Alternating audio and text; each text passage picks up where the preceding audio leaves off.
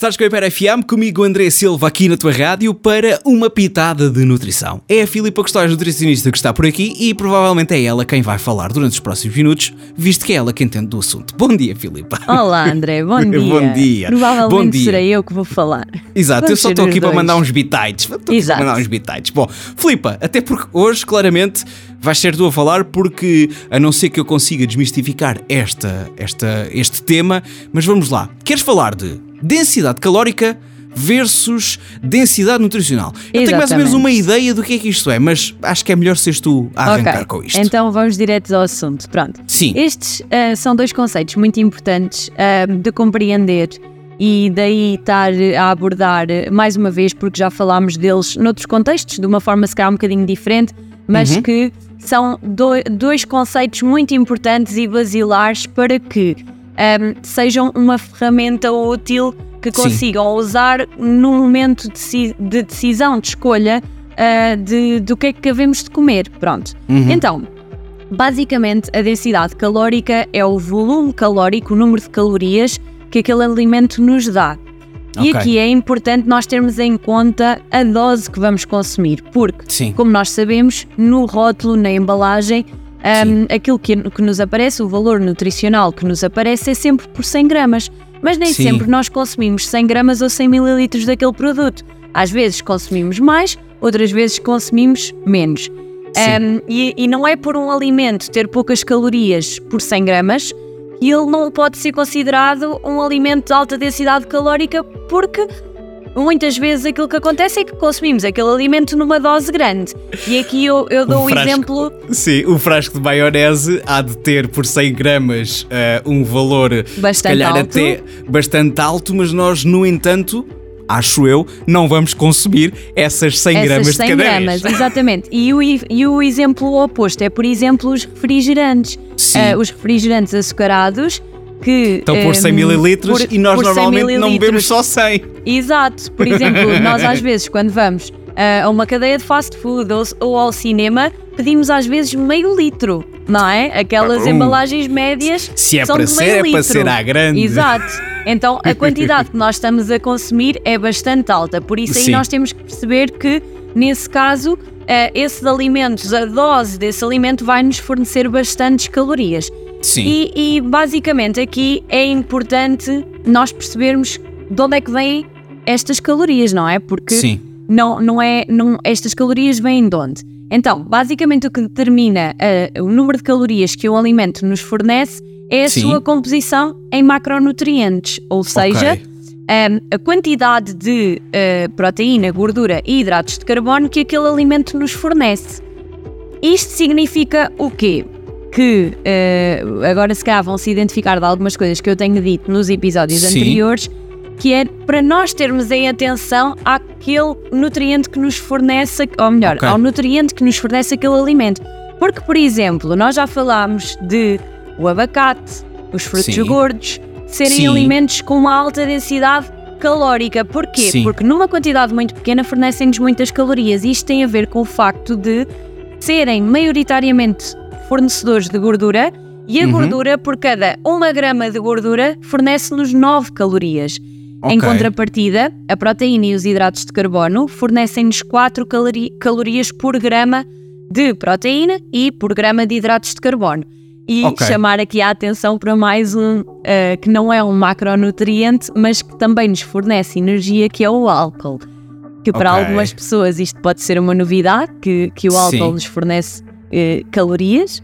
Calorias, Ahm, sim, e não são bastantes. poucas, que estamos a falar de por cada uma grama de álcool nós obtemos 7 calorias. Portanto, no fundo, como é que nós chegamos a um valor calórico de um alimento? Nós pegamos num alimento, neste caso por 100 gramas, vá, ah, e aquilo que nós vamos perceber, ok, quantas, calori- quantas gramas de proteína é que ele tem? Tem X, então X vezes 4 vai nos dar um valor. No caso dos hidratos de carbono, ahm, vai ter X quantidade de hidratos de carbono vezes 4, também outro Ok. valor. E Ok. a gordura, quantidade de gordura vezes 9 e vai nos dar a soma destes, destes três macronutrientes, vai nos dar o valor calórico total do alimento, no fundo, Ok. pelaquela dose, obviamente. Ok, Pronto. ok. Então é aqui que entra a densidade nutricional?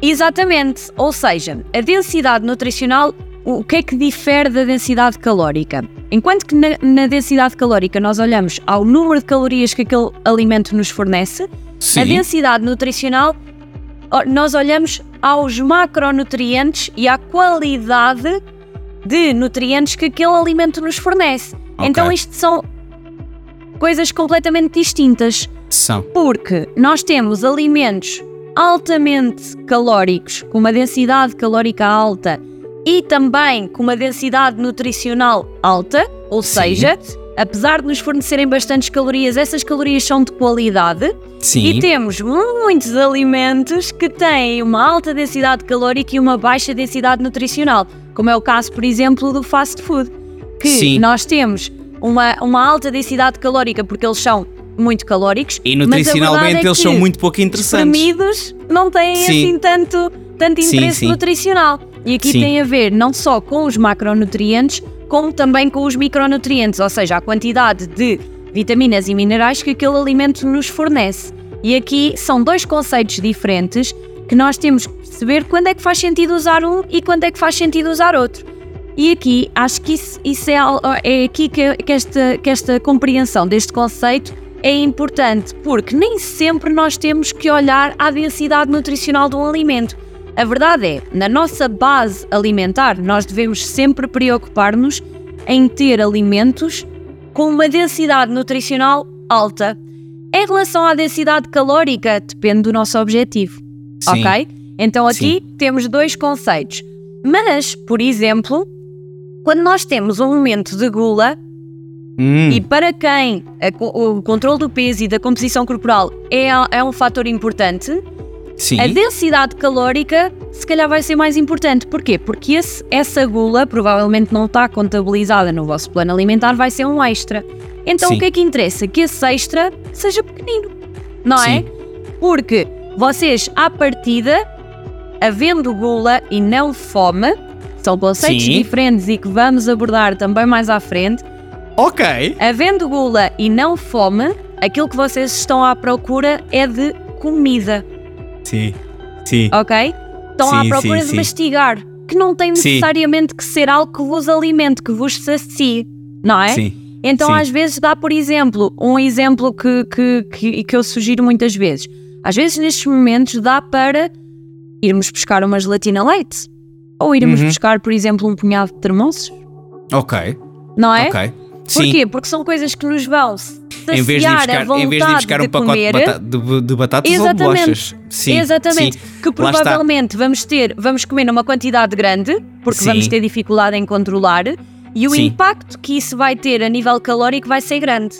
E claramente tens aí a diferença entre, entre qualidade nutricional e qualidade calórica, porque uns é claramente para as calorias, e estou a falar sim das bolachas e das batatas, a Exatamente. questão nutricional, uma gelatina light ou uma bela tremoçada. Sim, Exatamente. Ok. São, Ok. são alimentos com uma baixa densidade calórica e que provavelmente vão ser o suficiente para vos saciar naquele momento de gula. Mais uma vez, Exatamente. de Ok. gula. Ok, então falamos de fome e de gula para a semana? Vamos falar sobre isso. Fica já o então- spoiler. Ok, então fica por aqui uma pitada de nutrição com a Filipa Gostóis e ela para a semana volta, claro, para falar sobre fome ou gula. Beijinhos, Filipa, até para a semana. Adeus, até para a semana, André.